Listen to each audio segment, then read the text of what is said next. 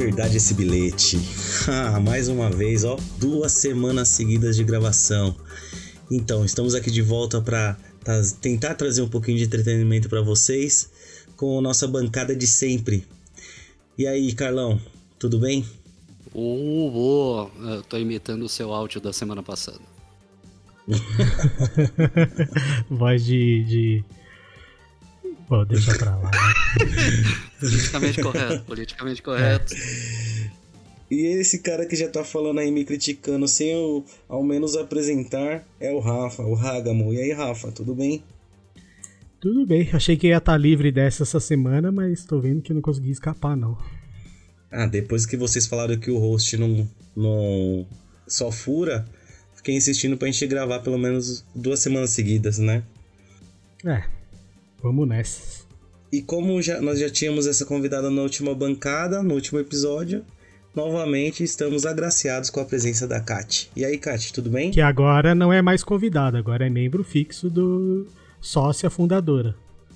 É, se ela aguentar as coisas que o Carlão fala, né, a gente pode até tentar, né?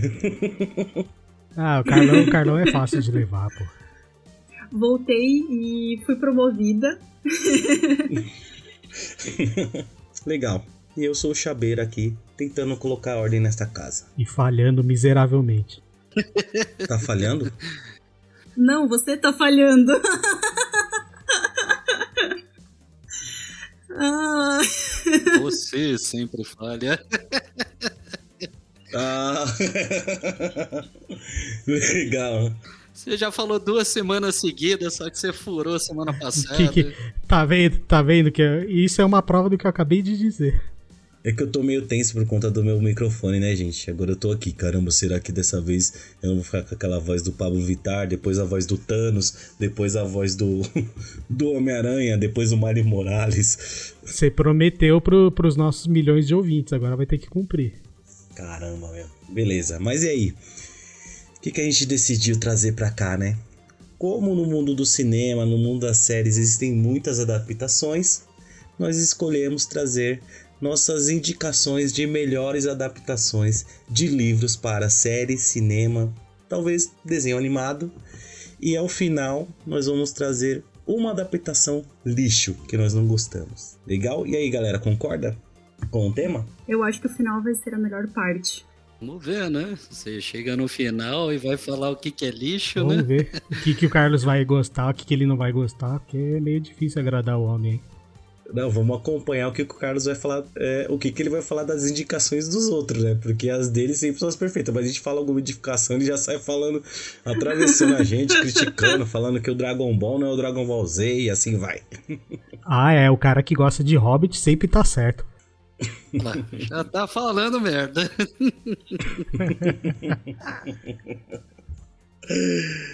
Vamos lá. Bom, como é de sempre, nós trazemos três indicações para não ficar aquele episódio gigantesco, né? Apesar que o último episódio teve uma hora e vinte. Né? Mas dessa vez nós vamos trazer duas indicações que nós acreditamos que foram boas. E no final nós vamos falar de uma indicação de adaptação que nós não achamos tão legal. Legal? Peraí, peraí, peraí. Então vamos São lá. três indicações boas. Não, duas boas. A gente vai meter pau em duas uma, Duas boas. É, senão vai ficar muito grande. Três boas? É, uai, caralho. Eu tenho um pilhão de indicação boas. Só duas. Eita. Não vai dar pra categorizar agora, ferrou. O Rafa vai querer morrer porque ele vai ter que ficar editando tudo isso que a gente tá atravessando aí. É, eu acho que assim tá bom. Duas boas, uma ruim e uma indicação. Só que o, com certeza o Carlão já tinha separado três boas. Falei? Faz um Nidunite aí e tira uma, Carlão. Fiz, hein? Mas beleza, vamos lá. Não, uma que você não precisa ser ruim, mas uma que você. Das que você gostou, a que você gostou mesmo. Ó, vou falar uma coisa. Pode ser que tenha alguma indicação de vocês que eu vou colocar como minha ruim, tá bom? Aí vai ter uma briga feia.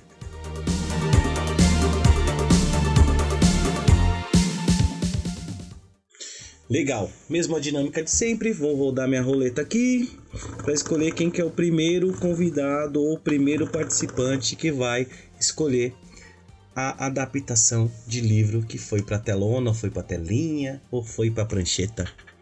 E aí, Rafa, qual que é a sua primeira adaptação bacana para nos agraciar?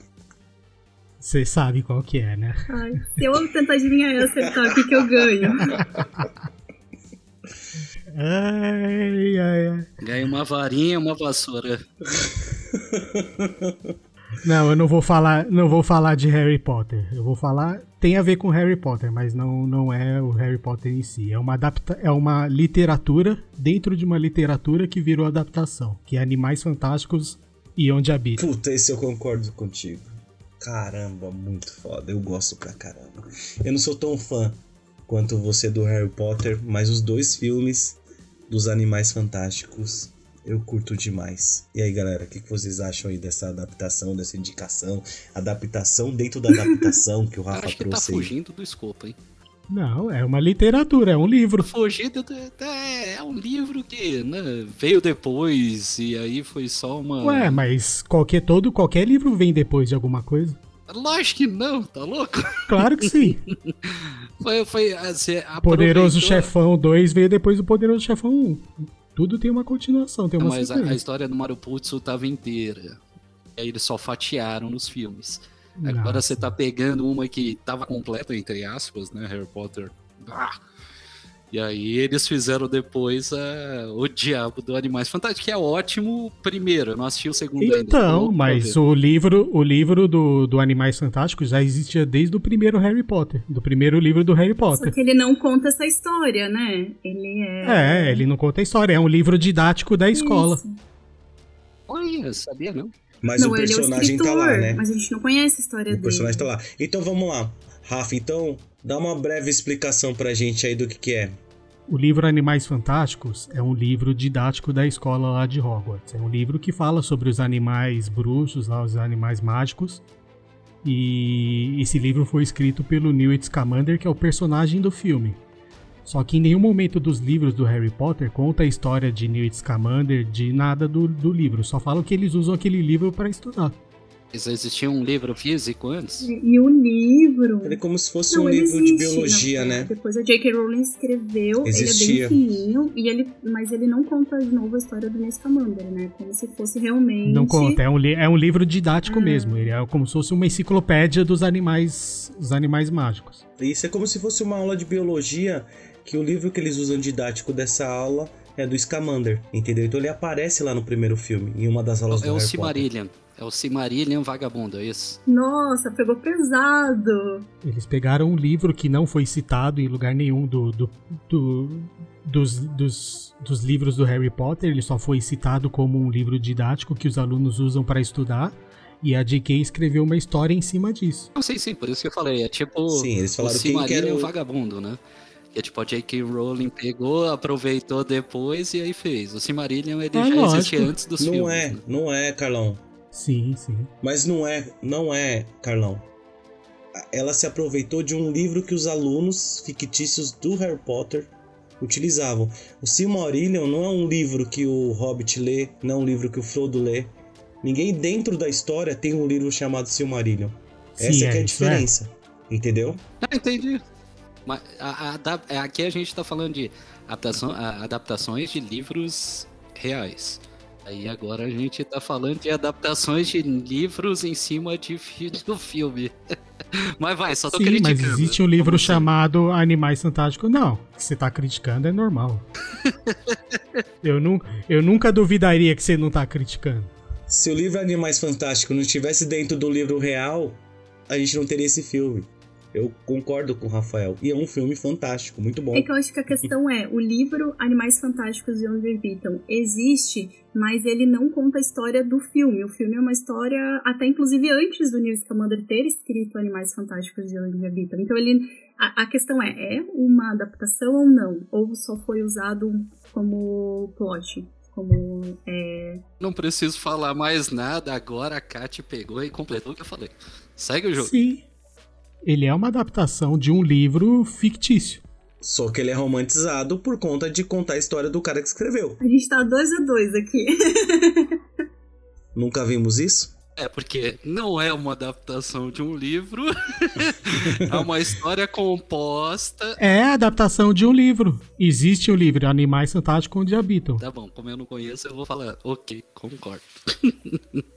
Legal, vamos jogar isso pro nosso, nosso grande público, nossa grande audiência, para que eles briguem lá. Porque a gente sempre briga aqui, né, gente?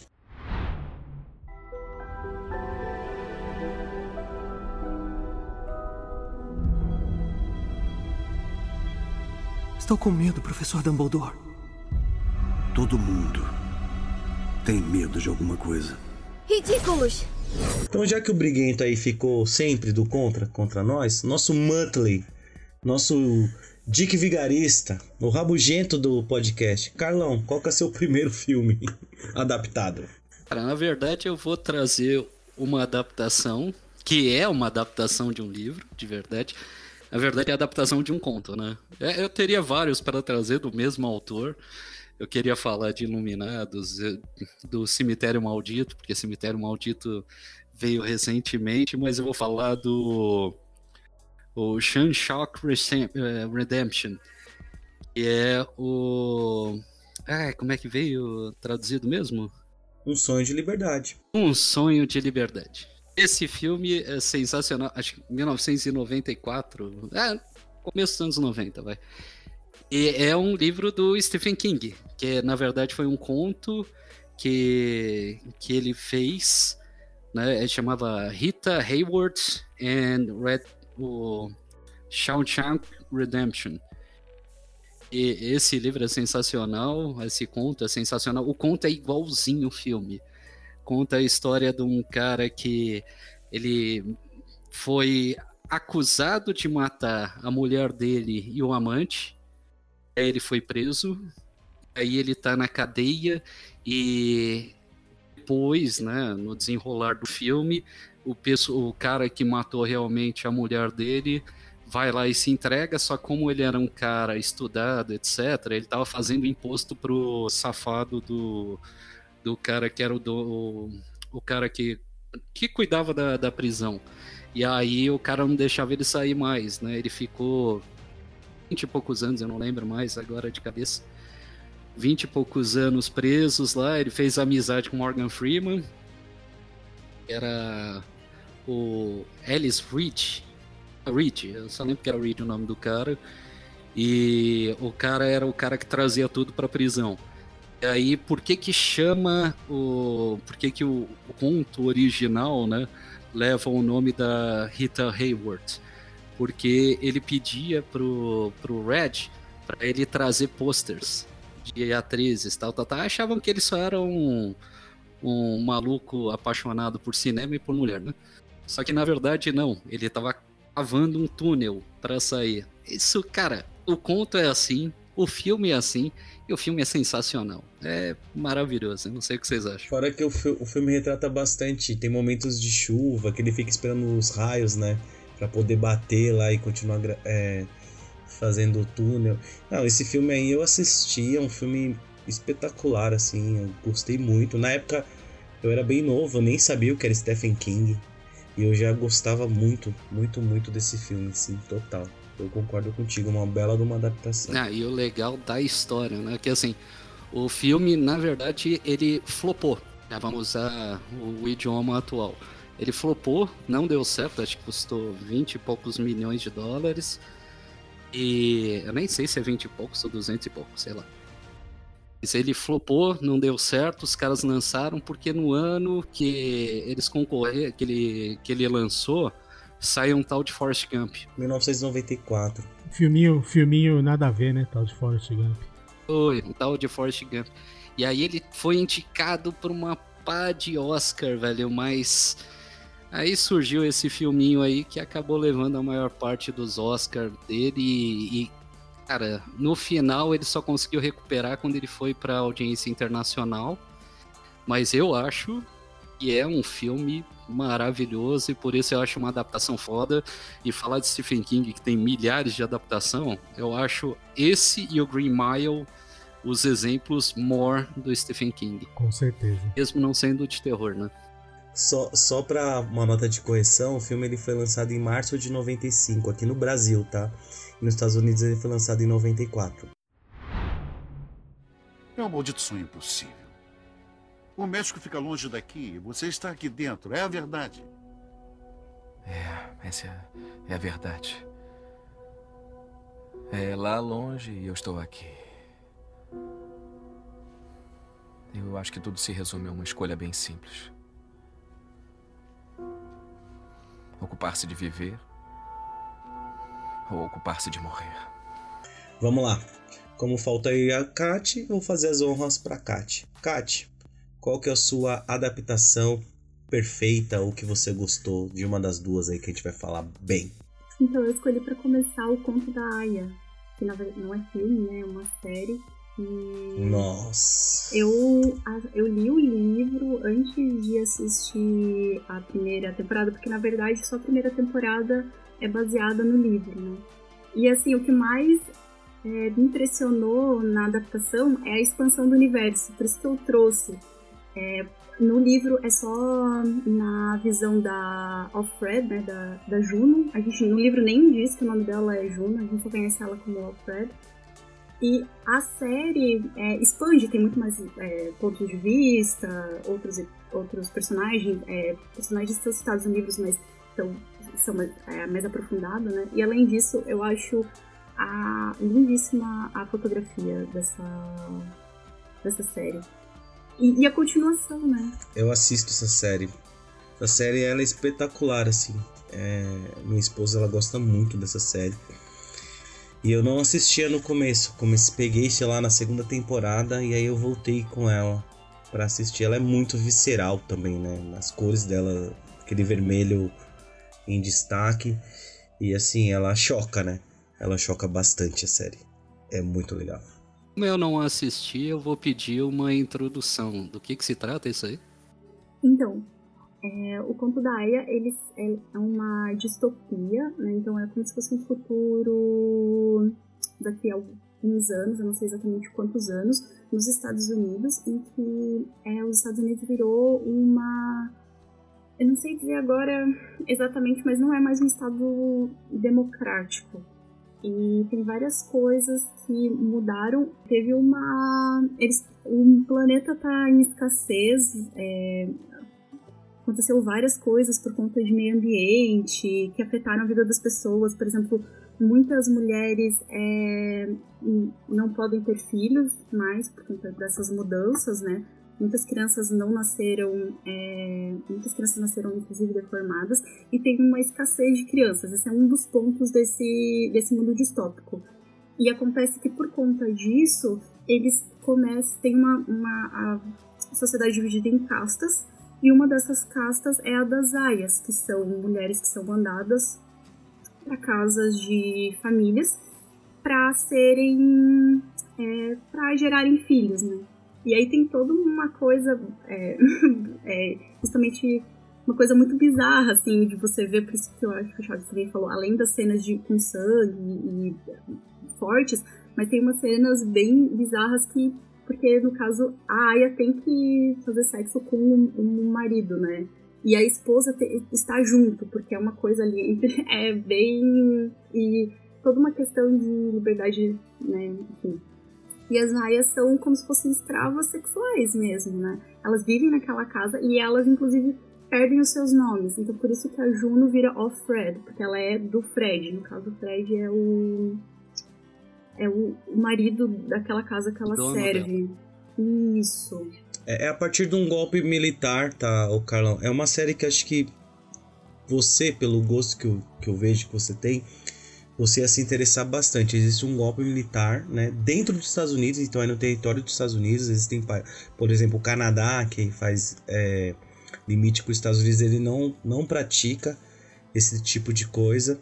E aí você começa a ver a série a partir de um contexto de que a, Juno ela tá liberta, ela é uma mulher totalmente independente. É, trabalha e tal, né? Tem todas as coisas dela, tem, sabe, aquele tipo de mulher que você fala assim, putz, essa mina é fodástica, né? E aí, de repente, de um dia pro outro acontece isso e ela se vê nessa situação de ser uma aia, né? É, seria é como se fosse uma barriga de aluguel, mas ela é obrigada, ela é uma escrava, né? Que vive na família do Fred, né? Só que aí você vê que tem uma parte de, de crítica religiosa também, porque eles usam muito a Bíblia, né? É, a partir desse golpe eles usam muito a Bíblia. Aí tem outras mulheres também, que não são as mulheres que querem esse filho de reprodução, que são as pessoas que ajudam a controlar essas, essas aias, tá? Mas você vê bastante sofrimento, mas é bem legal você ver a batalha e como que ela não perde a esperança nessa, nessa caminhada dela. É muito legal, é muito Eu legal acho- mesmo. É, eu acho importante dizer que antes a Juno ela era casada e tinha uma filha. E o, no caso ela, é ela- a filha dela é tirada dela para ser é, criada e separado, né, com todas as outras crianças, porque no caso a Juno não pode criar a própria filha, né? Ela vai, essa menina vai ser criada para ser uma cidadã, porque a Juno também ela é vista a Alfred, né? Ela é vista como um inferior, né, nessa, nas castas. E o, o marido dela consegue fugir e chega ao Canadá. Então, ela na verdade é, tem, tem isso, né? Que ela foi separada do, da família dela. E aí essa luta dela, de como que ela numa sociedade tão é, controladora, como que ela sobrevive e como que ela, vamos dizer assim, tenta sair daquilo. Ah, tô bem curioso. Não sei ainda como eles separam em casta. Mas acho que se a gente for comentar tudo disso aí, vai virar um episódio inteiro. Ah, sim! É, e eles mudam lá o nome dos Estados Unidos, se eu não me engano, para República de Gilead, Gilead, alguma coisa assim. Mas assim, é, é- é- a gente fica meio assustado, mas a menina que faz o papel, ela agora tem até feito bastante bastante filme, eu não, não lembro o nome dela. Ela é uma ótima Menina do atriz. Homem Invisível, né? Isso. Isso, ela mesmo. Eu assisti o Homem Invisível também, o filme é muito bom, hein? Mas ela é uma ótima atriz, assim. é, muitas vezes eles não permitem que ela fale, né? E você consegue, na expressão dela, entender o que, que ela tá sentindo, o que, que ela tá tramando. É muito bacana mesmo. mina Mad Men no. Mad Men. Isso. Isso! Isso, ela mesmo. Mad Men também é uma série espetacular, né? Não tá aqui na nossa lista, não tem adaptação, mas é uma série muito boa também. Legal, muito bom, muito bom, Kátia. Bom, agora é minha vez, né? Eu vou trazer algo que eu fui fã, algo que eu odiei, algo que eu não queria mais ver, que é a saga do Gelo e do Fogo, conhecido pela HBO por Game of Thrones. Tyrion! Você deseja confessar? Sim. Meu pai. Eu sou culpado. Culpado. É isso que quer ouvir? Admite que envenenou o rei? Não. Disso eu sou inocente. Eu sou culpado de um crime muito mais monstruoso. Eu sou culpado por ser um anão. Nossa, passei muito mal assistindo isso. Passei muito nervoso porque ele é baseado em uma série de livros que até hoje não foram acabados, né? E a HBO teve a independência de fazer a série até um final que eles decidiram. Então, comecei a assistir lá em 2011, se eu não me engano. Comecei a ver a série antes de ler os livros, né? Não acabei porque os livros não acabaram, mas por conta dessa primeira temporada eu fui atrás de ler os livros. Tá? Game of Thrones é figurinha cabarimbada, todo mundo, a maioria das pessoas viram. Acho que a única pessoa que assiste muita coisa que eu conheço que não viu Game of Thrones é o Carlão, principalmente porque ele é do contra, né? Mas é uma série que, meu, eu acho que Game of Thrones ele ele mudou totalmente o patamar de séries de TV, né? Tanto que hoje as séries cresceram muito, a gente tem aí as séries da Disney, temos The Boys aí, que é uma grande produção também na Amazon, mas eu acho que tudo começa ali, é, é tudo grandioso, né? Foi uma coisa muito grandiosa. Eu ainda me recordo de eu assistir no primeiro episódio e pensando, nossa, mas parece um filme, né? Não parece uma série, por conta das locações. E aí, galera, vocês assistiram no Carlão, né? Posso entrar com a discordância de, de pronto? Assim, não. A, a série que na verdade transformou as séries, né, e que trouxe realmente atores de peso e superprodução, não foi Game of Thrones, né? Foi muito antes, uma série que a gente assistiu na Globo, 24 horas. Do Keith Sutherland, ele começou a fazer o 24 horas, o salário dele era absurdo, depois veio o Two and a Half Men, também veio com salários astronômicos e aí começou a trazer uma superprodução, mas se for ver assim de locação e etc, 24 horas foi o primeiro, né? opinião, eu não assisti Game of Thrones. é, porque é, 24 horas se girava muito em torno ali de Los Angeles, né? Game of Thrones não, é, é tem vários, vários cenários, foi bem, bem diversificado. Isso. Se você for pra Game of Thrones, assim, e eu nem falo de atores, tá? Tá, Carlão? Eu não falo de ator, eu concordo com você. O, o Garoto Perdido já era um cara conhecido, né? No 24 Horas. Mas o Game of Thrones, você percebe assim, é que é lógico, você não pegou hype, mas lá na primeira temporada, os atores, nenhum eram atores famosos, tá? Eles se tornaram atores famosos a partir de, né? Quando eu falo de grandiosidade, é assim, paisagens nível Senhor dos Anéis. Entendeu? Quando o Rafa fala, ah, ele girava em torno de uma cidade urbana 24 horas, né? Game of Thrones não. Game of Thrones é uma coisa fora do padrão. Assim, coisas que quando você vê, e aí a Kátia até falou da fotografia do, do conto da Aya. A fotografia do Game of Thrones, principalmente a primeira temporada, que eles retratam, acho que são três episódios, eles retratam lá a, o castelo dos Starks, né, que fica no norte, que é muito gelo, é assim, é uma coisa que você perde o fôlego. Você fala assim, como uma série de TV chegou nesse nível? É lógico que comparado ao que a gente tem agora, a gente tem outras grandes produções, mas na minha visão, e eu fui muito fã de 24 horas, assisti pra caramba, é, desse negócio de locação, eu não vejo outra é, lá até aquele momento fazendo coisas maiores do que Game of Thrones. E aí culminou nisso que você falou, né? Olivia Clarke, né?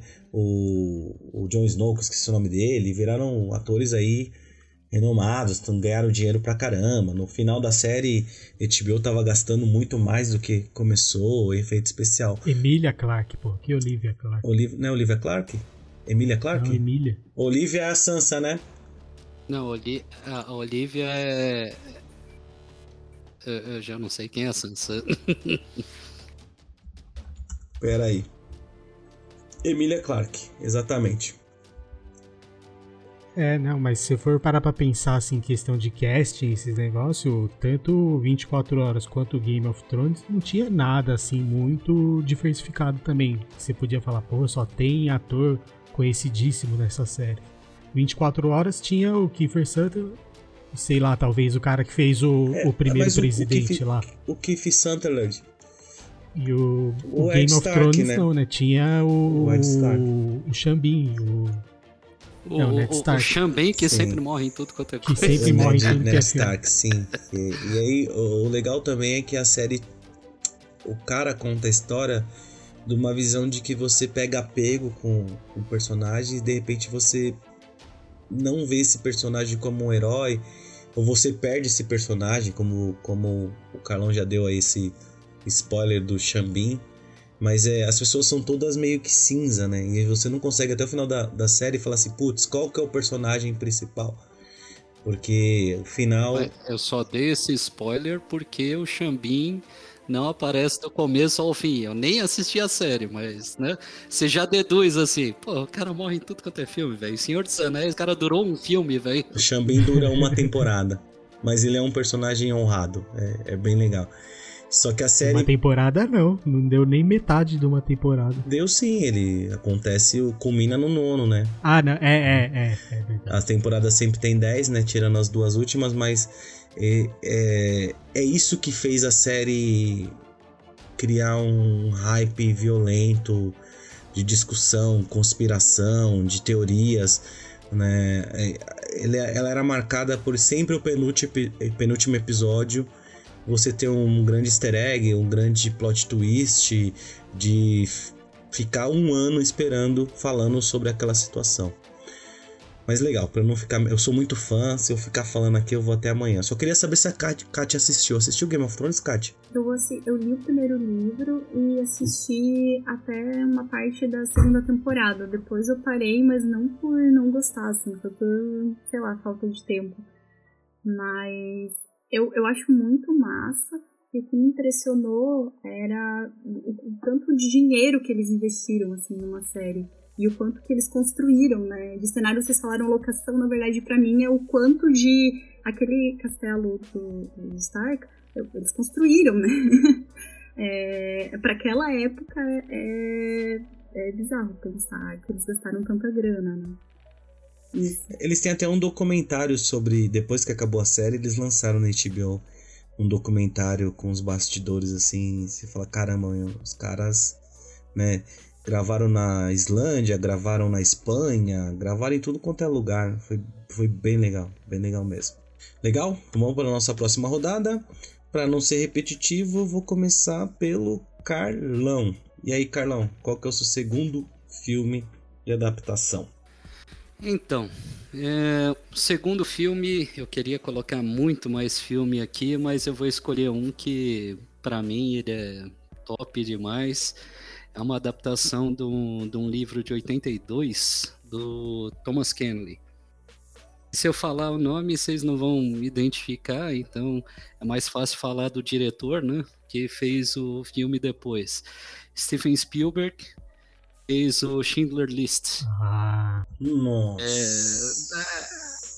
É, acho que não tem muito o que contar, né? A história é baseada em fato real, mas ele é, é de um livro do Schindler's Ark né, que foi um australiano, né, que é esse Thomas Kenley, que ele fez o livro contando a história desse cara que era um membro do partido nazista que ele ajudava a salvar judeus no campo de, nos campos de concentração.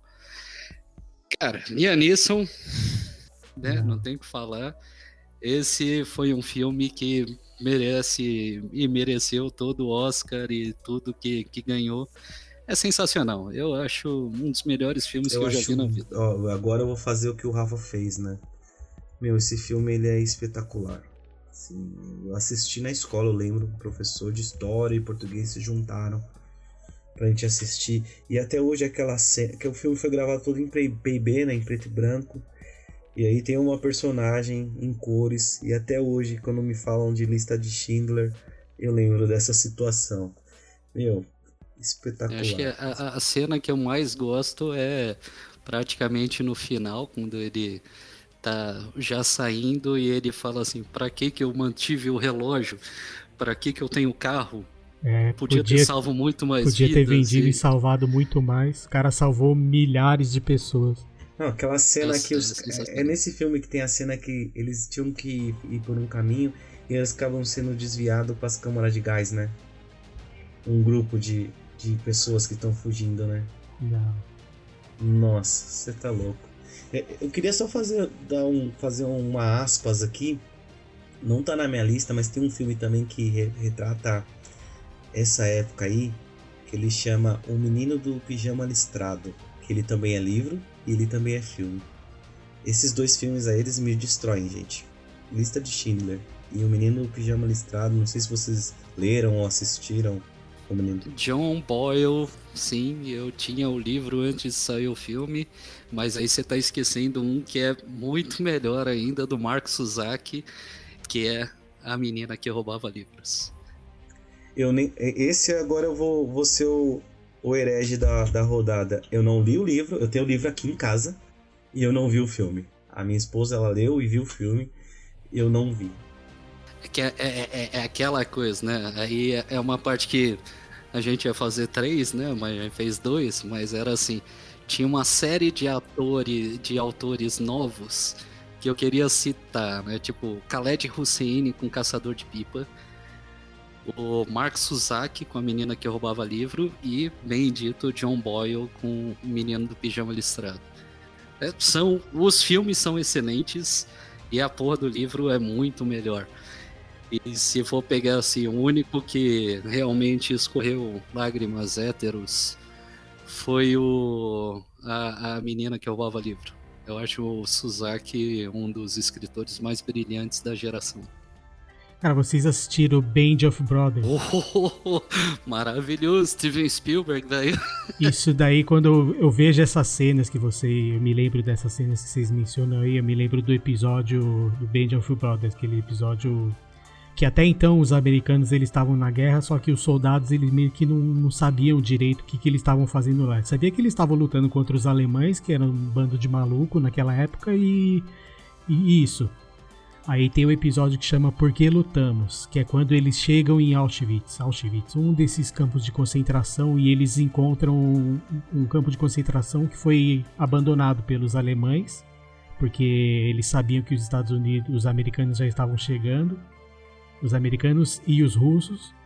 Já era quase no final da guerra, né? Então os alemães abandonam o campo de concentração, só que eles deixam todo mundo lá dentro.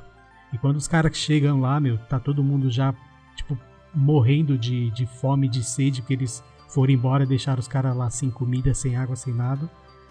E aí os caras começam a perceber por que, que eles estão lá na guerra, né? Puta, esse episódio é foda demais. Cara, eu tinha, eu tinha o livro do Band of Brothers e também é, é realmente uma das as melhores adaptações de guerra que eu já vi na vida. É, é demais. É, é, esse é um dos tops e de longe é, é de tira o fôlego. Muito bom, muito bom, muito bom. Então vamos mudar, vamos mudar. Rafael, qual que é o seu próximo, o seu segundo filme de adaptação interessante pra gente discutir aqui? Eu vou trazer aqui ensaio sobre a cegueira. Saramago! Boa! Saramago. Vocês estão tudo apelando. Eu tô quase mudando meu segundo filme aqui que eu tô ficando com vergonha. Não, velho, esse filme é assim, ó. É, é um filme que você assiste hoje. É um filme que ele diz muito sobre a situação que a gente está vivendo hoje, nessa época de, de pandemia, tudo. Que é aquele negócio da pessoa não respeitar o espaço da outra, sabe? E, e, o livro também é sensacional. Né? Saramago é foda demais. Eu tenho o livro, é, tá na minha lista pra ler. E aí eu não quero assistir o filme antes de, de, de ler, né? Porque e, eu não, não, sei se o filme é realmente bom ou não. Vocês indicariam? Eu acho, eu acho que você deveria, como qualquer filme de adaptação, salvo algumas exceções, eu acho que você deveria assistir o filme primeiro, que é capaz de você não gostar do filme se você ler o livro primeiro. Exato. Assim, o livro é bem diferente e bem mais é bem legal porque a imaginação voa muito melhor do que o, o filme. O sim, filme sim. eu não, não consegui gostar tanto do filme assim. Mas o livro é é Saramago. É, Saramago, é, ele dá muito, muito detalhe, muita riqueza de detalhe nos livros, né? E, e a linguagem, o, o jeito dele escrever, que é aquele jeito meio, sei lá, meio debochado, meio que não tá querendo se levar a sério, mas é foda demais. O filme não, o filme ele já tenta ser um pouco mais, mais sério tudo. E depois ele escreveu um ensaio sobre a lucidez, né? Eu não conheço, nem sabia, nunca ouvi falar. Foi, foi. Esse daí eu não, eu não, eu também não li. Legal, legal.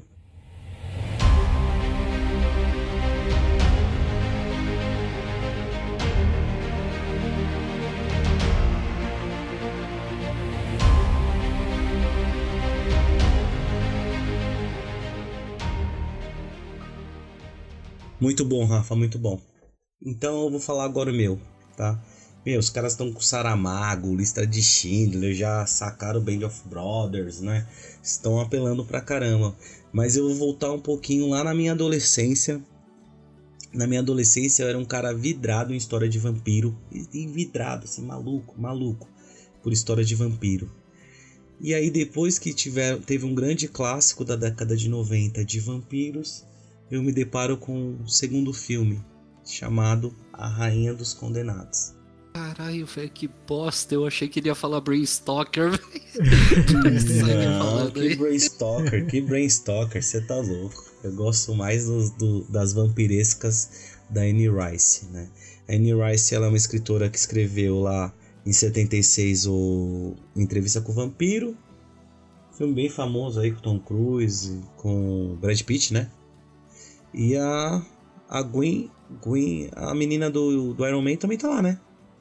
Não, não. Ela é, a criancinha, menina não é? Do Homem-Aranha. É a do Homem-Aranha. Ah, é a, Homem-Aranha. é a Mary Jane. É a Mary Jane. Pensei Isso. que era a menina do, do Iron Man, né? Então, basicamente, a história, pra quem conhece a história do Lestat, lá do Entrevista com o Vampiro, que é o vampirão bonitão lá do Tom Cruise, a Rainha dos Condenados conta a história da Akasha, que é a primeira vampira que andou aqui na Terra, escrito pela, pela Anne Rice. O filme foi lançado em 2012, se eu não me engano, né? Então, para sair um pouquinho dessa parte dos mega escritores, né? Como eu gostava muito de vampiros, muito. Né? Quando o pessoal falou de 24 horas, eu lembrei da, dos Garotos Perdidos, né? Não sei se vocês assistiram também, que era um filme da década de 90 ali dos vampiros, dos Bad Boy. Mas foi um filme que marcou bastante. Ele marcou e depois eu fui atrás do livro, né? Que aí eu li os três livros da Anne Rice, né? Tem o Entrevista com o Vampiro, tem um livro chamado Lestat, que conta a história solo do, do vampiro lá que, que transformou o Brad Pitt, né? Que é o Tom Cruise. E ele tinha essa grande paixão por uma vampira que foi mumificada, que é a Caixa, a Rainha dos Condenados, né? Informações off-topic, né? Por que eu gostava tanto desse filme? Eu era muito viciado em, em black music americana. E aí a atriz que saiu pra esse filme, ela era uma, uma cantora bem famosa, assim, de nicho, né? Ela chama Alaya, né? Ela já era muito... Pra quem curtia, ela era bem famosa, assim, pra quem gosta, né? Do R&B americano daquela época. E aí ela É terminou que de gravar o filme. Romeu tem que morrer também, não é? Isso, exatamente. Isso. Nossa, Ela havia acabado de gravar esse filme, não tinha lançado. Ela tinha terminado o Romeu Tem Que Morrer. E aí ela tava numa viagem para Bahamas, né? Junto com um outro grupo de, de cantores negros também, de faziam vocais. E aí o avião caiu. O avião tava tão pesado com os equipamentos que na decolagem dos Estados Unidos para Bahamas ele caiu e na, na, na, na, na hora que ele caiu no chão ele, ele explodiu. Então ela faleceu antes do lançamento dos dois filmes. Dizem que ela seria a Beyoncé de hoje, né? Porque ela já era uma pessoa, já uma artista, bem completa. Ela era muito boa, Né? muito boa. Lindíssima. E, e aí, quem, é, quem não gosta muito da Beyoncé, gostava da Laia, eles falam que a morte da, da Laia abriu o caminho para o que a Beyoncé é hoje. Legal pra caramba. É, mas na, na época dela já tinha o Destiny Child, não tinha? Tinha, mas o Destiny Child ele era ainda um grupinho de meninas de 13 anos, B, né? Bem, bem, bem. Ainda não tinha lançado o Say My Name lá, que é o primeiro sucesso Cara, grandioso o, deles. o, o livro é bom porque o filme é uma merda. Sim, o Se Não, eu é- bem me é- é, recordo, o o filme filme é, Não, vamos lá, um vamos lá. B, mas um B Sim, horrível. sim, velho. total. Eu tô trazendo aqui a minha nostalgia. Hoje, eu assisti o filme recentemente, faz, faz um ano aí. Eu sinto vergonha alheia. É meu guilty pleasure. né? Mas o livro é bom, tá? Inclusive, os três livros são bons. Tá? Existe um filme chamado Lestat também, que não fez nem sucesso também. Conta a história desse vampiro aí. E também é, é assim, nível Rainha dos Condenados. Mas assim, falando já da. Mas o, o, o livro ele conta a história tipo do filme, que era a mulher lá que tava. É, Não, não conta essa história que você contou aí, que era. O Lestat pegou e. pegou Uma, como é que é? Uma caixa do supermercado. Não conta nada disso no filme. O filme é. Meu Deus. Não, não, ele conta a gênesis dela, né? A gênesis dela, né? Primeira vampira, por conta de algumas coisas de bruxaria lá, que tem uma parte bem rasinha no, no filme. E agora eu não lembro se ele chega até mostrar o Lestat. Acho que o Lestat não tá. Aqui o Entrevista com o Vampiro, se eu não me engano, ele é de 76. Ele é bem antigo. E o Rainha dos Condenados é de 92, né? Então, quando começou a voltar aquela onda ali de. Acho que já tava gravando entrevista com o vampiro. Ela decidiu escrever sobre a Rainha dos Condenados, tá? Mas não é nada tão profundo, tá, Carlão? Eu concordo contigo, não é uma parada de falar assim, ah, meu Deus do céu, Eu, meu, minha vida mudou, mudei o rumo da minha vida, o sentido da minha vida por conta desse filme, mas eu trouxe ele porque ele é um dos primeiros, assim, que tipo, era uma adaptação de um livro, né? E eu sou um cara que gosta de ler bastante, mas naquela época não lia tanta coisa assim, né? Então ele marcou bastante para mim, assim, pra eu ir atrás, né? Eu gostava muito de filme de vampiros e aí eu comecei a ler. Até chegar em alguns escritores Essa- nacionais, né? Que eu gosto Essa mesma época que lançou o- o Rainha dos Condenados foi quando saiu o, o Vampiros do John Carpenter, né?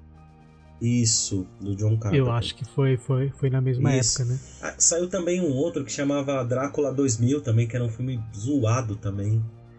Também saiu na mesma época. Ah, tinha um monte, meu. Tinha um monte, tinha um monte. A Annie, Annie Rice, ela ganhou uma grana violenta com esse negócio de, de vampiro, principalmente com entrevista com o vampiro. A entrevista com o vampiro acho que foi indicado pra Oscar também. Não sei se alguém ganhou, mas eu lembro que foi indicado. O nome da menininha era Kristen Dust.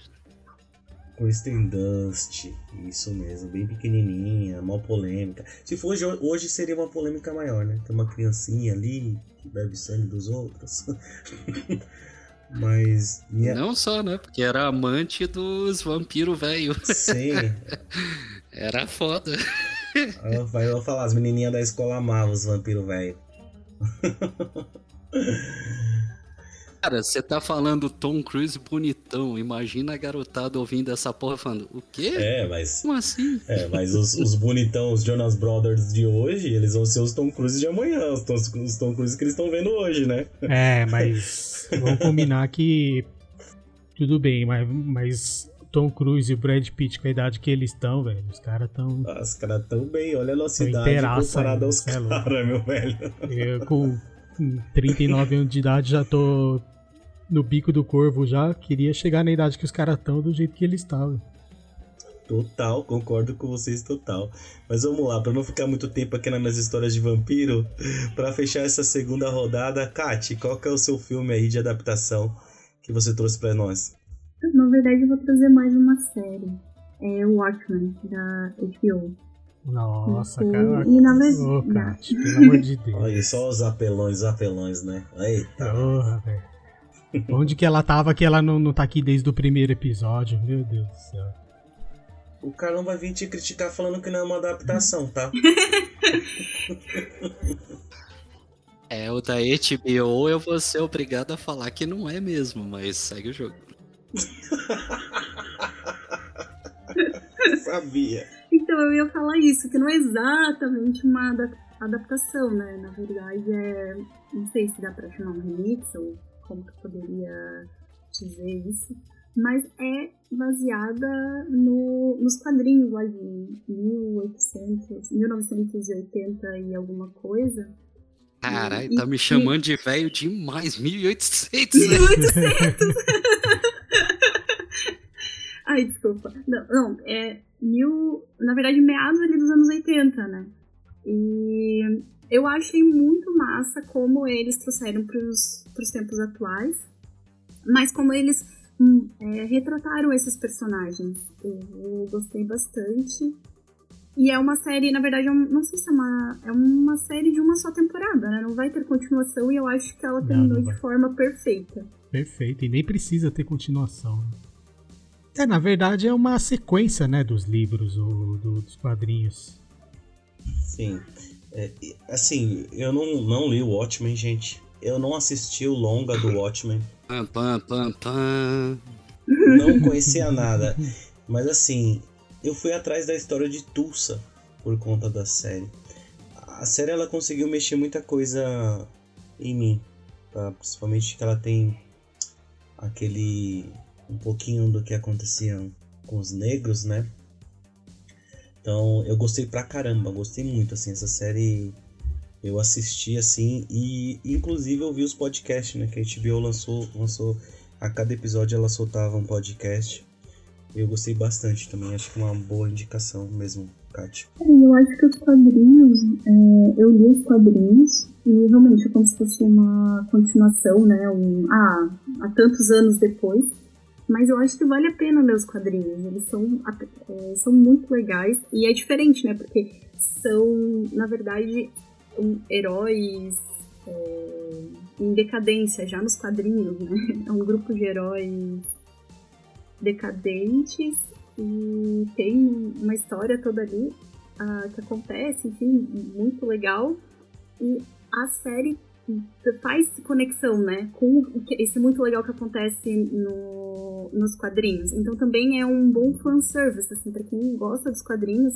Eu, pelo menos, achei que a, a série fez isso muito bem. Namor agora tá com uma faca no seu pescoço, mas segue o jogo. o, o, diretor da série também é um cara bem, bem famoso, não é? O cara da série, alguém lembra o nome dele? É o. o... Uhum. Então, é o Demon Lindelof. Lindelof, falei certo? Não sei. É que ele é o cara do Lost. Isso, do, do Lost. É, o Lindelof. Isso mesmo. É, a série é muito boa, Carlão. Acho que vale a pena. Né? Você não tem HBO, mas sei lá, vai por meio do Pipipichu aí. Vale, vale a pena. Vale a pena sim. Tem, tem personagens memoráveis, assim, personagens muito bons. O, o Manhattan, eu fiquei curiosa pra ver, porque nos quadrinhos a forma como é como ele é retratado, eu achei fantástico, porque ele tá em todos os tempos ao mesmo tempo. Não sei se é um spoiler, né? Acho que não. Mas ele é um cara que transcende o tempo. E aí eu fiquei curiosa pra saber como seria na série e eu achei fantástico. Não, foi mesmo. Manhattan ficou muito bom. O Ozymandias com o Jeremy Irons também. Puta, o cara é sensacional, né? Caraca, é o Jeremy Irons o Ozymandias? Ele e o Ozymandias, podraço de velho. Meu, o cara arrebentou. Caraca, que da hora. Arrebentou. da hora. Muito bom. E esse ator do Dr. Manhattan, é, não sei falar o nome dele, Abdul, alguma coisa. Ele é um cara que tá aí, tá rolando em várias, várias séries, né? Vários filmes, ele tava ali no Bird Box, né? É um ator aí que promete também. Pretão bonitão, mas é um ator bom também, é. tá em vários aí, né? O, o Will Reeves lá, que é aquele cara encapuçado, esqueci o nome é do... O... É o Justiceiro Encapuzado, não era? Justiça encapuzada. Just, justiça encapuzada. Isso. É, que, é mas no, no, original, né? Ele era meio que. Ele era um negão, mas ele era homossexual. E ele. Ele tinha fetiche sexual com essa parte do.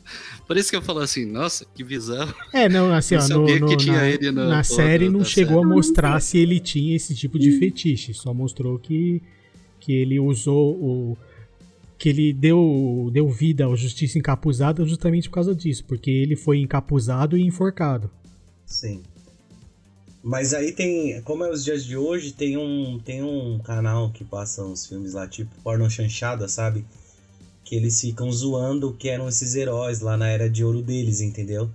E aí eles ficam mostrando Justiça Encapuzada tendo um relacionamento com o outro personagem lá, que é um bem famosão, bonitão que é do, do grupo de, de heróis lá. Entendeu? Aí é, você vê isso.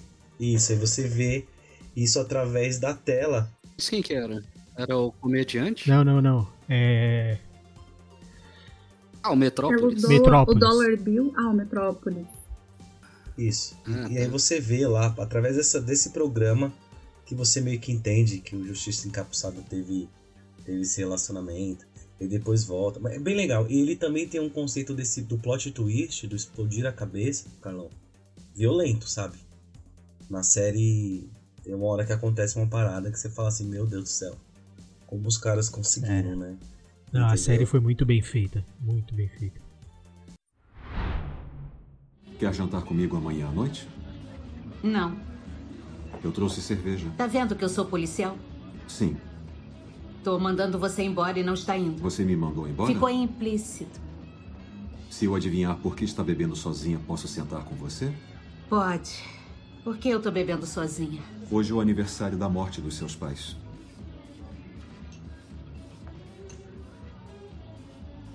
Senta aí. Beleza, então nós acabamos nossa lista e aí nos propomos a trazer coisas que a gente não gostou, a gente não gostou da adaptação. Legal? Então vou tentar ser o primeiro aqui, ser o mais polêmico. Acho que o Carlão, como sempre, vai vir falar que eu tô errado, que eu errei rude, como ele, como ele diz, né? Mas um filme que eu não gostei da adaptação, ele é O Código da Vinci. Meu Deus do céu, quando eu assisti aquilo no cinema, eu fiquei frustrado. frustrado. Depois de ter lido, ter viciado em Anjos e Demônios, Código da Vinci, Fortaleza Digital até o momento, sai esse filme que eu acho que o final não entregou o que devia. O Código da Vinci no cinema, ele esqueceu de um fato crucial, crucial. Os dois herdeiros de Madalena lá, eles eram irmãos, tá? E aí foi decidido que um seria criado pela avó e um outro e uma outra seria criada pelo avô. Na última cena, na, na última, no último capítulo do livro, eles deixam bem claro que ela encontra o irmão, legal? No filme, ela abre a porta, encontra uma pessoa que ninguém sabe quem é aquele cara, entendeu? Então você perde totalmente o contexto. Você não sabe que aquele cara é irmão dela, você não sabe por que, que ela estava sendo criada pelo avô, por que, que o avô separou da avó, entendeu? Então eu acho que é muita coisa que se encaixa no desfecho da história que eles deixaram passar no livro, no, no filme. É, então, mas será que o. Será que o filme não foi feito para para quem não lê os livros? Porque eu não li o livro, os livros e gostei do filme. Eu li só o Fortaleza Digital. Eu ia falar isso agora. Eu acho que é um filme que funciona muito bem para as pessoas que não leram o livro. Se ele não fosse baseado num livro, ele seria um ótimo filme. Mas se tu lê o livro, eu, no final eu nem, nem lembrava disso que tu trouxe, mas eu lembro da sensação de que faltou muita coisa e de coisas assim muito que eles encontraram muito fácil, que no livro foi muito difícil, teve todo um, né, um contexto e coisas que foram tiradas, coisas que eles conseguiram muito rápido, muito fácil. E aí eu acho que por isso, sabe, que o livro é, é esse é um exemplo de livro que é muito melhor do que o filme, apesar do filme ser bom. Isso, isso te doeu? Você acha o filme ruim porque faltou algumas partes? Eu acho o filme ruim porque eles, eles trazem o personagem que eu tô te falando. Eles trazem o irmão, legal. Só que é uma, uma cena jogada na merda, tá? E eles contam como que foi a vida, a infância dessa, dessa pessoa, dessa, dessa personagem, entendeu? Que o avô separou e tudo mais. Então não existia necessidade de ter essa cena. Fora o Dan Brown, ele tem um poder de te detalhar algumas coisas. É, vamos lá, o Louvre, Museu do Louvre. Eu nunca fui pro Louvre e eu nunca tinha visto o Louvre. Pelo pouco que ele detalha, você consegue se, se, se colocar num, num grande salão dentro do Louvre né? E o filme vai gravar no, no Louvre, legal? Mas diversas cenas, como a Kat colocou, foi muito fácil. Diversas cenas que tinham uma dificuldade porque tinha uma chuva, porque era noite, eles mudaram para de dia, né? A morte do do policial lá também foi muito mal feita dentro do filme. Sei lá, meu, eu não sei se é pelo, pelo caso, fato de eu ter lido o livro, né, e ter sido viciado na literatura do Dan Brown lá no início dos anos 2000, mas eu acho que é uma péssima adaptação, gente. É um ótimo livro, péssima adaptação. Ah, é um ótimo filme, péssima adaptação. Sim, para quem tem essa essa esse background de ter livro, lido o livro, e é nesse contexto que eu tô trazendo, né? Porque talvez, como o Rafa colocou, eu não, se eu não tivesse lido o livro, eu não teria uma crítica como essa, ok? Eu acho que é esse nosso propósito aqui, né? Uma péssima adaptação. Legal? Os símbolos são uma linguagem que nos ajudam a compreender o passado. Como diz o ditado, uma imagem vale por mil palavras. Mas que palavras? Então vamos lá. Já falei da minha, então vamos ver qual que é a escolha de péssima adaptação feita pela Kat? Antes de falar o nome da minha indicação, não sei se eu posso chamar isso de indicação, mas eu vou contar uma historinha. De que eu assisti um filme e eu fiquei apaixonada pela personagem principal. Esse filme é Os Homens que Não Amavam as Mulheres. E aí eu vi o filme, depois eu li é, dois dos livros e ah, eu fiquei apaixonada. E aí, e assim, aconteceu vários, passaram-se vários anos. Ninguém mais achava que iam voltar, né? Que, iam voltar com alguma coisa da Elizabeth, que é a personagem principal, junto com o, o jornalista que eu não lembrei o nome agora. E aí eles vêm com a garota na teia de aranha. E aí eu fiquei muito animada. Eu fui no, no cinema assistir e. Ai, que filme lixo. Que filme lixo. Eu não li o livro da Garota na Teia de Aranha, porque ele é mais pra frente, né? Eles pularam é, livros, e é, inclusive nem é escrito pelo mesmo, a, mesmo escritor dos três primeiros, né? Um outro que assinou depois que ele morreu. Mas, nossa, o filme é muito ruim. Porque eles tentaram trazer. É como se fosse um filme independente. Esses são os da série Millennium, né? Que você tá falando. Isso, da série Millennium. Ah, eu gosto pra caramba dos homens que não amavam as mulheres. Tem o Daniel Craig, né? Sim, ele é o jornalista. É o Michael, lembrei. E tem Michael. também o, o, o cientista maluco lá do Thor. O ator que é o cientista maluco do Thor. Eu acho que ele trabalha nesse filme também. Não vou lembrar o nome dele. Stellan. Que é o nome sueco, né? Vai, você vai com.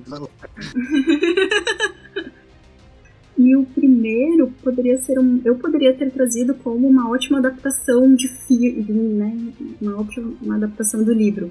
E aí o segundo filme, né, no caso, é péssimo, péssimo.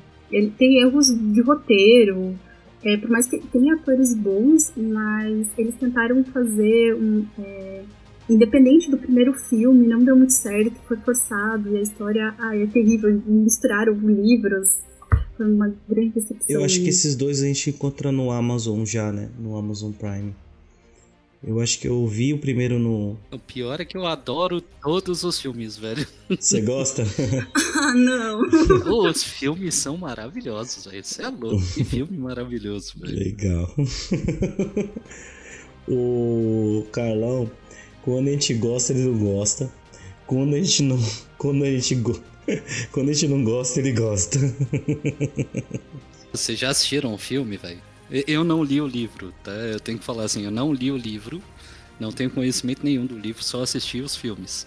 Os filmes são maravilhosos, velho. Eu só assisti Tanto os os americanos. Eu só assisti os americanos. Não, não, não, mas eu acho que tu. Mas tu viu o A Garota na Teia de Aranha, que saiu bem depois. Sim. Que é americano. Sim, muito E tu bom, gostou? velho. Muito bom. Não, eu não acredito. Sério? Ah, Carlão, a gente não vai mais poder ser amigos.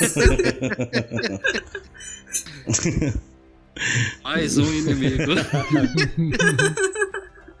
Legal, vamos lá, vamos lá. Carlão, qual que é a sua não adaptação que não deveria ter acontecido? Cara, na verdade eu fico muito na dúvida em qual que eu vou falar aqui, né? Então eu gostaria muito de falar de uma das piores adaptações de quadrinhos que eu já vi, que é o Preacher. Horrível, meu Deus do céu. E continua tendo pedaços apresentando, não tem nada a ver com, com a- o quadrinho, mas eu vou falar o pior filme que eu já vi na vida. E esse é de longe, assim, o filme é ruim e é impossível de você assistir. Eu acho que vocês devem ter ouvido falar, mas chama A Reconquista, que é do John Travolta. Não, nem ouvi falar. Cara, é Nem sabia que tinha livro. tem um livro, é do Hubert, de 82. Cara, o livro é bonzinho, mas o filme é insuportável, velho. É insuportável, não vale nem a pena de você assistir. Tem o John Travolta. Eu, eu lembro que eu fui com uma. Ah, já sei eu qual que é o tava na livro. faculdade. Já sei qual que é o filme. Acabei de ver aqui. Você sabe qual que é, já sabe qual que é o É o filme? John Travolta parece o Malandro Predador. do céu. Esse mesmo. Malandro, que filme horrível, velho. Os caras jamais deviam ter pensado em fazer aquele filme. Aquele foi o pior filme que eu já vi. Eu fui com uma namoradinha de época da faculdade. E, cara, é, é, beleza, eu não queria prestar atenção no filme, mas eu fiquei tão desgostoso de só estar ali pagando pra ver aquilo. Caramba, que, e tem de o, Deus. tem o Forrest Whitaker. Caramba. Hum, caramba, o filme é. Tem é o John Travolta, Forrest Whitaker e tem um alemão que é o, O que faz Pepper. o personagem principal. Mas, nossa, cara, que filme horrível. Acho que é o pior filme que eu já vi na vida. Pelo amor de Deus. Esse não vale a pena. Então, assim, Reconquista de longe. Nunca deveria ter sido feito. Ótimo. Legal, legal. É bom que você trouxe um que ninguém conhece, que ninguém quer ver, que ninguém se interessou, mas não E que sabemos agora era não vai uma- ver mesmo. E nem tenta ver. Legal, e por último, o Rafa. E aí, Rafa, qual que é o seu não, sua não indicação, sua não adaptação e o seu filme bosta? ah, assim, ó, não é nem uma não indicação e nem que é um filme bosta. Mas eu acho que poderia ter sido melhor aproveitado devido a, ao que eles tinham em mãos ali para fazer, que é o Guia do Mochileiro das Galáxias. É importante notar que, de repente, e contra todas as probabilidades, um cachalote havia se materializado muitos quilômetros acima da superfície de um planeta estranho. Ah, eu concordo. Caraca, agora eu vou discordar de novo do Rafa. Pô, vai tomando. Como assim, velho? Ah, não, cara. O filme poderia ter sido muito de melhor. Você é louco. Poderia ter sido, bicho. É a mesma coisa que o Chaves. Não, velho, você tem uma hora e meia, duas horas para fazer um filme. Você não pode transformar um livro de 300 páginas em duas não, horas. Mas a questão não Vocês é essa. Ter bom senso, não é essa. Eu acho que para um livro de um livro de um filme de uma hora e meia, duas horas que eu já achei um pouco longo demais, é o, o, o diretor, os escritores, quem, adapta, quem adaptou para os filmes, eles não sei se eles entenderam muito bem, mas é um, um, livro de ficção científica que tem um tom de comédia. Eles fizeram um filme de comédia com um tom de ficção científica, na minha opinião. E eu também, assim, eu acho que um Guia do Mochileiro das Galáxias seria muito difícil realmente fazer uma adaptação é, para, sei lá, filme ou série, porque a própria escrita dele tem é, é debochada, né, irônica, é, é, é, um, é um tipo diferente. Sim, é um, é, é, um, é um livro que não quer fazer muito sentido, mas ele não é um livro totalmente cômico, entendeu? É um livro de ficção científica. Meio nonsense, mas ainda assim é um, é um livro de ficção científica. Eles fizeram um filme de, um filme de comédia, com tons de, de ficção até, científica. Até o narrador, o narrador ele é muito sarcástico. Ah, mas no livro, é, é ele é narrando. No né? livro, quando o Douglas Adams tá, tá narrando. O, tá contando em terceira pessoa lá o, a história, ele é sarcástico daquele jeito mesmo. Mas eu não, eu não sei, eu achei que, que eles exageraram. Não tô falando que o filme é ruim, tá? Eu, eu gostei do filme também. Eu só acho que poderia ter sido um pouquinho melhor aproveitado se eles tivessem dado menos o tom cômico e mais ficção científica. Deixa eu só voltar aqui. Ô Chabis, fala como é que é mesmo, o que, que a gente tem que falar. É um filme que a gente não gostou, que não deveria ter sido adaptado. Isso, é uma falha de adaptação só de um livro. É uma falha de adaptação do livro. que o Rafa colocou aqui é isso, né? Ele não tá falando que o filme é péssimo, mas foi uma. Que o filme é bom! Foi não, o filme uma... não é ruim, mas... o filme não é ruim, não. mas é aquilo, filme, mas... o, o Carlão, existem filmes, igual eu falei ali do, do Código da Vinci. Eu, para mim, ele é uma péssima adaptação. Mas não, isso não faz dele um péssimo filme, entendeu? É verdade. Esqueci. Você já tinha dado uma indicação bosta também. Legal. O Guia do Mochileiro das Galáxias, eu ainda tenho esperanças que eles façam uma nova adaptação, talvez em série. Eu acho que seria bem legal. Eu acho que em série ficaria, ficaria um negócio legal. Né? Eu acho, eu acho que esse é igual o Carlão falou, é, é um livro muito, muito complexo, muito, muito detalhado para ser feito em uma hora e meia, duas horas. Entendeu?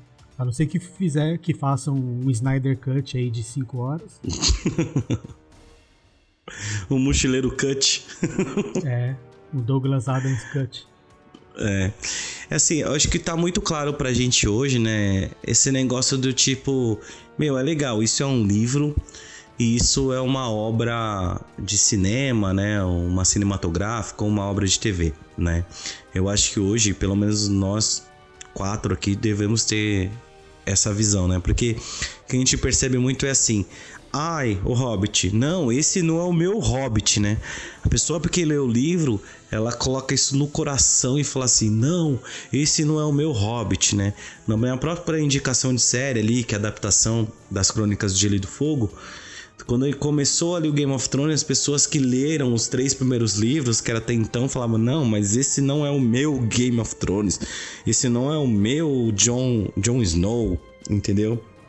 Eu acho que a mídia, ela cada uma se adapta, né, na, na, no objetivo que ela tem, né? Eu acho que acredito que quando a gente vê uma adaptação, a gente não tem que colocar em, em mente que deveríamos ter todos os detalhes, né? Mas como leitores tem algumas coisas que chamam a atenção pra gente para chegar nessa situação e falar, puta, não valeu. Não, sim, isso. É, é, eu entendi isso. Daí é uma visão de quem de quem adaptou, é, uma, é a visão que o cara teve da, daquela mídia, né? Daquele livro, daquele quadrinho, tudo. Não dá para Até porque cada um que lê o mesmo livro vai entender o livro de, de uma forma diferente, né? A Bíblia tá aí para provar isso.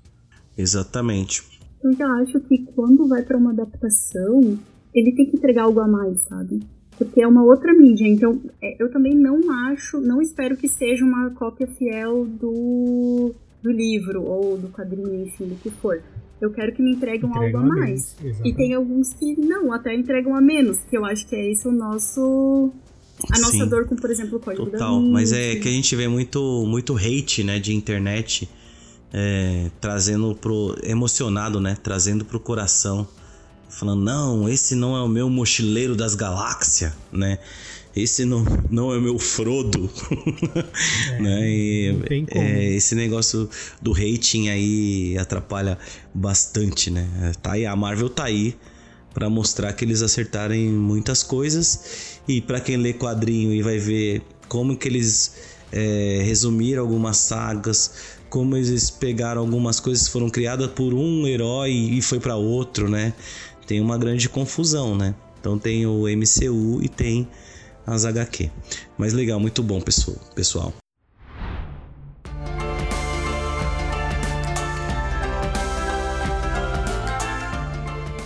E para finalizar, o que nós gostaríamos de ter uma adaptação, quer seja em cinema, quer seja na TV. Beleza? Vamos lá, Carlão. E aí, você separou alguma coisa pra gente? Cara, sim. É, é, voltando naquele tópico dos os autores novos, mas que eles têm.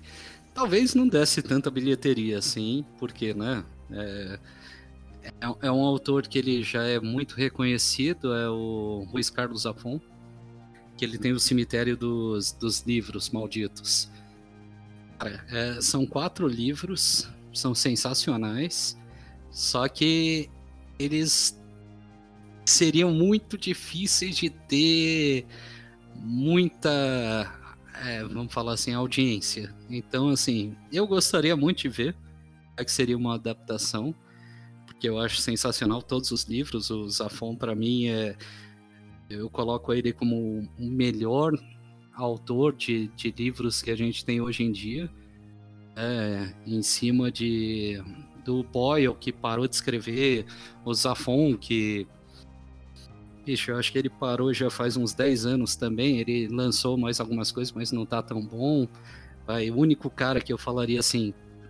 É um cara que sempre teve no patamar e ele é foda, é o Rushdie, né? O Salman Rushdie. Mas eu acho que o Cemitérios Malditos lá, o Cemitério dos Livros, é sensacional. Acho que deveria dar uma chancezinha para a gente ver isso na telinha. Legal. Eu vou ter que concordar com o Carlão. É, eu acho que a escrita do Zafon é, é bem cinematográfica. A, as histórias são, né? Tem várias reviravoltas e cenas de ação. É a história é muito boa. Eu acho que seria bem legal mesmo. E é uma trilogia, né? Essa que tu trouxe. Eu sei que tem o Prisioneiro do Céu, tem esse do é, Cemitério dos Livros, e tem um primeiro que é A Sombra do Vento. É o primeiro deles, que é o A Sombra dos Ventos. Aí, é, é, na verdade, são quatro livros, né? Uma quadrilogia. É a Sombra, o Labirinto dos Espíritos, o Jogo dos Anjos e eu esqueci o outro. Mas é, é, é sensacional para quem puder acompanhar, bicho.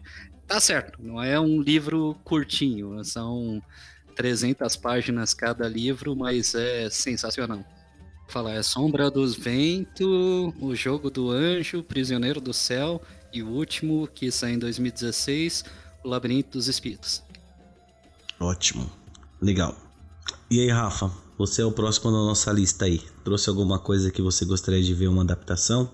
Então, cara, agora você me pegou. Eu tô bem case tem muita coisa aqui que eu gostaria.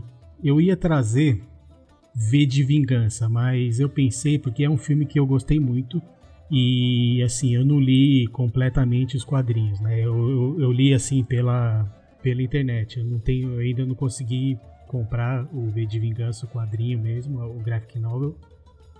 Mas e eu gostei muito do filme. É um filme que, que sempre que passa aqui eu assisto. Então esse não é um filme que eu eu acredito assim, se tivesse uma nova adaptação, eu iria gostar com certeza. Mas o que eu gostaria de trazer aqui mesmo é Entre a Foice e o Martelo. Legal. Você é fã demais desse quadrinho, né? Você gosta pra caramba. Esse, esse é difícil, hein, velho? Ainda mais um americano Porra. fazendo esse filme, né? Não, qual o problema? Os caras fazem filme de espião aí que os caras são russos o tempo todo, não ia ter problema nenhum alguém fazer um super-homem comunista. Pô. Russo. É, mas nos filmes que os russos são espiões, eles nunca são os heróis, né? Nos filmes americanos. Não, mas a, a, a foice e o martelo, ela entra num looping foda, velho. Não sei se vocês lembram como que termina, como que faz o negócio, mas tipo, Kalel, na verdade, o cara que veio do El, o Lex, Cara, é tenso. É, então, é tenso. Esse gibi é, é muito, muito, tenso. tenso mas aí é que tá. Eu tenho medo de também os caras fazer uma adaptação disso e, e, e, cair dentro daquilo que a gente fala, entendeu? Que foi uma péssima adaptação de uma ótima obra. É, a gente cai naquele negócio dos, dos caras que tem a obra em um formato, né? E aí guarda ela sete chaves, né? Assim como também uma outra que eu gostaria de ter trazido aqui, mas eu só quero comentar rapidamente, é Piada Mortal. Essa é uma adaptação que eu gostaria de ver, mas também eu tenho meio que, que medo do que os caras poderiam fazer com isso. Né? Apesar que agora já parece que acharam um, um bom Coringa, mas mesmo assim. Fizeram um fanfic, um fanfic dessa do Piada Mortal. Ah, é? Fizeram. É, é, razoável. É razoável. Tem vários fanfic e o Piada Mortal foi um deles. Mas pensa, a Warner decidindo fazer o Piada Mortal colocando o Coringa do Jared então, Leto. Aí, aí, aí é que tá. Não, não é nem questão de ser o Coringa do Jared Leto. Você já falou tudo, entendeu? A, Ord a Warner querendo fazer uma adaptação do Piada Mortal. Já, já mostrou qual é o meu medo. Sim. É um risco, né? É muito pesado, né, velho? Estupro, tem sequestro, tem. É, é então, muito, muito dark. Não sei se eles teriam coragem de mostrar aquela cena lá do, do, do Gordon do jeito que ela é, entendeu? Os anões? Ah, aquela lá seria. É, engraçada. do Gordon e da. E da. e da. Da Bárbara. Da Bárbara também, né? Pô? É, não, a da Bárbara é muito mais pesada, né? Eu não li, não li, nem, nem, também nem conheço a história. Tô voando aqui no que vocês estão falando. E, e de quem que é? De quem que é? É do Frank Miller? Alan Moore, pô. Alan Moore. Difícil demais retratar qualquer coisa. A gente já ouviu falar de Watchmen aqui, uma retratação que o Alan Moore ficaria maluco só de pensar que alguém curtiu alguma coisa que ele não fez. Mas vou te falar, o Watchmen que a gente falou, ele é bem adulto, muito adulto, tá? É, esse é um que eu acho que o Carlão ia gostar.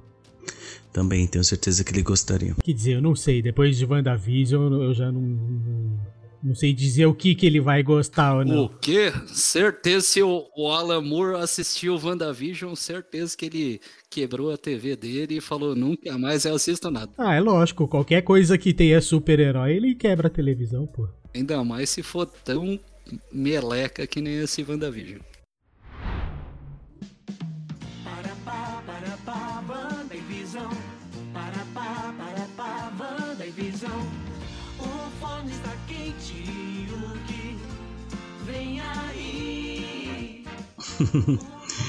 vamos lá, então vamos chegando aos finalmente. Kati, o que, que você nos trouxe para a gente discutir aqui sobre algo que você gostaria que fosse adaptado? Eu queria falar de história em quadrinhos de novo. E queria dizer que eu gostaria que fosse em série, adaptação para uma série. Que é o Condado de Essex, é do Jeff Lemire. E por que eu queria que fosse uma série? Porque ele na verdade é um, é um compilado de várias, vários como se contos né, em formato de, de quadrinhos, mas todos esses contos de certa forma têm alguma, alguma ligação. Eu acho que seria muito legal ter episódios de cada um deles e justamente fazer essa. a gente percebendo as ligações que, que cada uma das histórias tem entre si. Conta um pouco disso aí que eu não tenho a menor ideia o que, que é. Todas as indicações que eu trago o Carlão não conhece. Não, eu conheci um que você reclamou e eu achei top. então, o, esse, é, são histórias nesse condado de Essex, que é, fica no Canadá. E é difícil trazer uma sinopse, porque cada, vamos dizer assim, conto é sobre um personagem diferente, também trata de temas diferentes. Mas é a vida daquela comunidade, que é muito pequena, né? É, pensa um, uma, um condado é, onde as, a maioria das pessoas são, são agricultores. E, e, tem personagens, tem histórias desde uma criança até um senhor de idade. E trata de vários temas assim reflexivos, é bem bacana. E a arte dele é muito bonita. E, e o, também como é feito é cinematográfico, assim. Tem partes que me chamam muita atenção nesse quadrinho, eu acho que é por isso que eu até trouxe ele, de quadrinhos como se fossem quase que. Um, como se fosse uma, uma cena mesmo de filme, assim, sabe? Quando tem aquelas transições dos filmes e. De, é, ele, como que é? Parece aqueles é, storyboard de filme, né? Exato, exato, isso mesmo. É, e aí os quadros, tu vê que é uma coisa assim, que ele presta muita atenção realmente numa fotografia, em como que ele está enquadrando, não é um enquadramento, mas acho que eu posso chamar de enquadramento. E aí ele usa dos, de alguns outros elementos para poder fazer a transição entre cenas. É muito bacana, assim. É bem, é bem legal mesmo esse traço. Bem, bem parecido com, com storyboard de filme mesmo. Muito bom. Eu vou atrás para tentar ler. É, tem uma parte que, por exemplo, tem um corvo, e aí vai se aproximando desse corvo, esse corvo é, vai virando a lua, assim, sabe? Tem umas coisas muito é, que eu consigo imaginar sendo feito em vídeo. Muito, muito bom, muito bom. Legal. Kat, como sempre, trazendo coisas que não são muito do mainstream. Muito bacana, muito feliz de você estar aqui com a gente e trazendo coisas novas para nós. Legal? Para finalizar, minha indicação é de uma série de livros que ela ainda não acabou, né? Eu já devo ter falado dessa, desse, dessa saga de livros umas duas ou três vezes aqui no nossos podcast, nos nossos milhares de podcasts que a gente já gravou. Mas chama-se A Crônica do Matador do Rei, a saga. Que já temos já o primeiro livro, que é O Nome do Vento, e o segundo livro, que é O Temor do Sábio. O terceiro livro, ele ainda não saiu. O escritor é o Patrick Rothfuss, né? No primeiro livro ele foi eleito naquele ano o melhor livro de literatura de fantasia, né? Mas basicamente ele é a história de um menino que perde a família. Ele vai aprender o que eles chamam de simpatia, que é a magia, né? E aí sofre bastante, né? E aí o, o primeiro livro ele dá um, ele dá um grande spoiler sobre o que, que ele aprende, né? O nome do vento. Vem o segundo temor do, do sábio e nós estamos esperando o terceiro que ainda não saiu.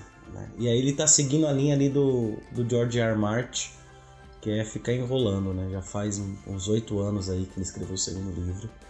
E o terceiro livro não saiu até agora. Mas eu acho que seria uma coisa muito bacana a gente ter essa adaptação, assim, principalmente pelo, pelo meu gosto, eu curto muito a escrita dele, é, é bem bacana. Ainda mais que eu gosto bastante de literatura de fantasia, algo no mundo medieval, utópico, distópico, bem bacana. Não sei se vocês conhecem, mas se não conhecem, acho que vale a dica é, ler os dois primeiros livros, A Crônica do Matador do Rei.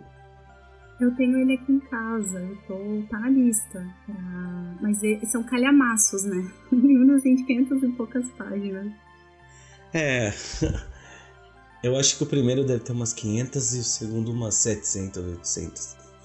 Mas basicamente o que, que é a história? A gente ouve é, falar de um cara que não sangrava, que é um, um personagem chamado Coach, né? E aí você começa o livro vendo um, um cara de um bar, né? Num, num, que também tem algum, alguns lugares para dormir, né? Meio que uma mistura de bar e, e hotel. E de repente entra um, um desses cronistas, sabe? Que vai de, de cidade em cidade pegando histórias das pessoas para escrever os contos dele. E na hora que ele entra nesse local, o cara que está atrás do balcão ele reconhece ele como o cara que não sangra, né? E aí esse cronista fica pedindo, pelo amor de Deus, me conta suas histórias, porque eu quero colocar isso no papel. E aí ele concorda com ele para contar as histórias dele, né, em três dias, tá? Então o primeiro dia é o nome do vento, né? O segundo dia é o temor do sábio e aí nós estamos esperando o terceiro dia. Então você vê o que acontece, né, na situação do tempo deles ali e ele volta para o passado, para as coisas que ele passou. Mas é bem bacana. Aí começa a acontecer algumas coisas sobrenatural à medida que ele vai contando as histórias que aconteceram com ele Aí no tempo agora, né, começa ali na, na, na hospedaria, começam a acontecer algumas coisas meio estranhas, né? Aí a gente ainda não sabe, porque ao relembrar das coisas que ele passou, o sobrenatural começa a acontecer nos dias de hoje. Mas é bem, bem legal.